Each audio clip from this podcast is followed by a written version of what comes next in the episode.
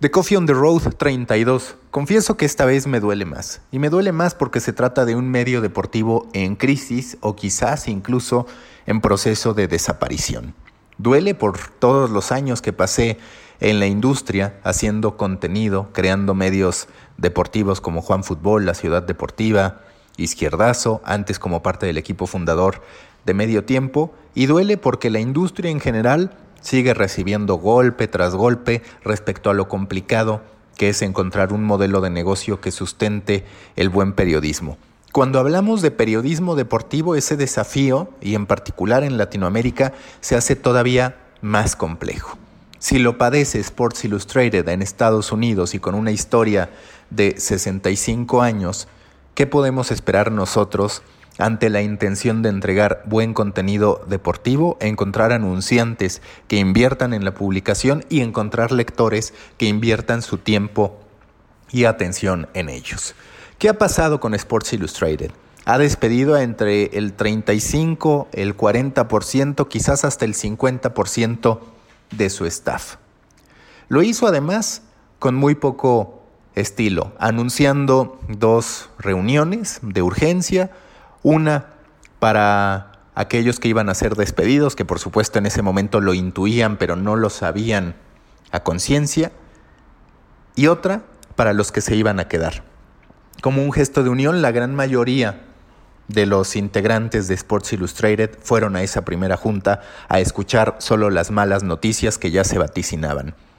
No es una novedad y tampoco los toma por sorpresa, porque en realidad desde hace años, desde que Time Inc pasó a manos de Meredith, se sospechaba que Sports Illustrated no entraba entre las prioridades de Meredith. ¿Por qué? Porque ellos, ese grupo está mucho más enfocado en la generación de publicaciones femeninas y de estilo de vida.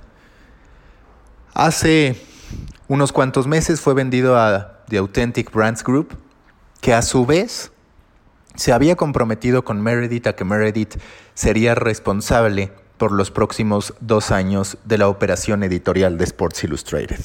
Pero tres semanas después de hacer este anuncio, y dado que había una cláusula que le permitía a HBG en cualquier momento terminar este acuerdo de dos años con Meredith, anuncia que The Maven se hace cargo de la operación editorial por 10 años, tanto de la revista como del sitio. A partir de eso empiezan los rumores, se genera un movimiento de inconformidad prácticamente unánime en el staff de Sports Illustrated y se cuestiona mucho lo que ahora se confirma que va a pasar.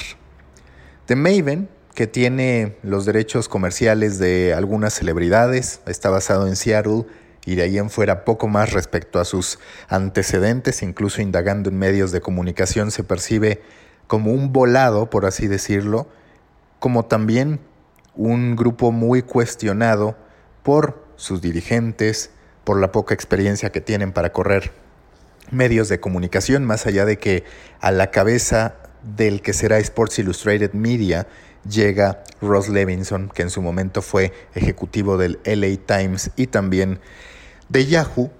Lo que se menciona es que en vez de estar teniendo trabajadores de tiempo completo bajo las condiciones que deberían, estará acudiendo a hasta 200 freelancers para poder entregar contenido.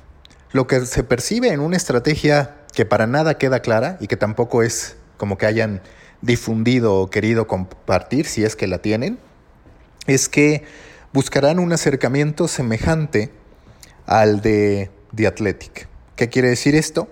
Que estarán generando contenido hiperlocal enfocado en los equipos de cada una de las plazas que estén cubriendo. Y ese ha sido justo el argumento que ha utilizado The Athletic para poder hacerse de suscriptores, estar entregando información obsesiva sobre los equipos locales, le hace los colegiales, le hace los profesionales. No se especifica si eso es lo que hará ABG, en este caso The Maven, con Sports Illustrated, pero sí se anticipa que así será a partir del anuncio de la llegada de 200 freelancers para enero del 2020 y también del relanzamiento tanto del sitio como de la revista.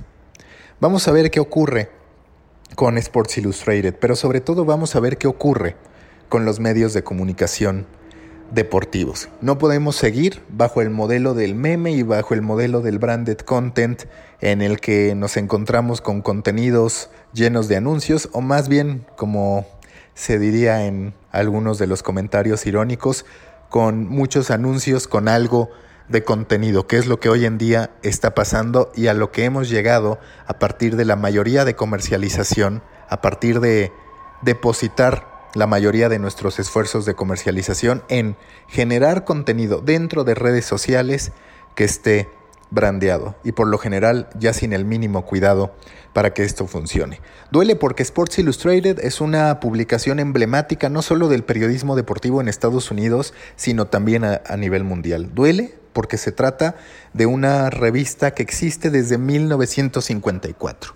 Se trata de uno de los grandes bastiones del periodismo escrito, del periodismo tradicional y sobre todo del periodismo que ama la narrativa. Duele porque esta vez no podemos decir que caiga en buenas manos. Quizás lo único positivo es que tenemos que hablar de que ha caído en unas manos inciertas, que es preferible decir estamos convencidos de que esto va a fracasar. Pero si hubiera que apostar por el futuro de Sports Illustrated, hay que decir que es mucho más negro de lo que quisiéramos, así como el del periodismo deportivo, que cada vez se hunde más en las polémicas, se entrega a ex deportistas, ex directivos, ex árbitros, ex lo que quieran relacionado a la actividad deportiva, pero al periodista en sí se le está dejando muy poco espacio y por ende al periodismo escrito, porque lo que uno esperaría es que la narrativa creciera conforme hubiera más periodistas, en este caso deportivos, contando las historias. Vamos a ver qué ocurre con Sports Illustrated. Por ahora será un baño de sangre, será mucha gente la que pierda su trabajo y eso sí, muchas, pero muchísimas dudas. Recuerden que los espero en Proyecto Morona, un grupo en Facebook para que pequeños creadores de grandes ideas, ahí cada vez más compartimos experiencias, compartimos proyectos, qué estamos haciendo, nos damos asesorías unos a otros, compartimos libros, nos decimos qué escuchamos, se convierte en una comunidad en la que sin duda todos queremos estar porque nos permite seguir haciendo lo que más nos apasiona, contar historias, crearlas, analizarlas y en el mejor de los casos, inspirarlas. Los espero en Proyecto Morona.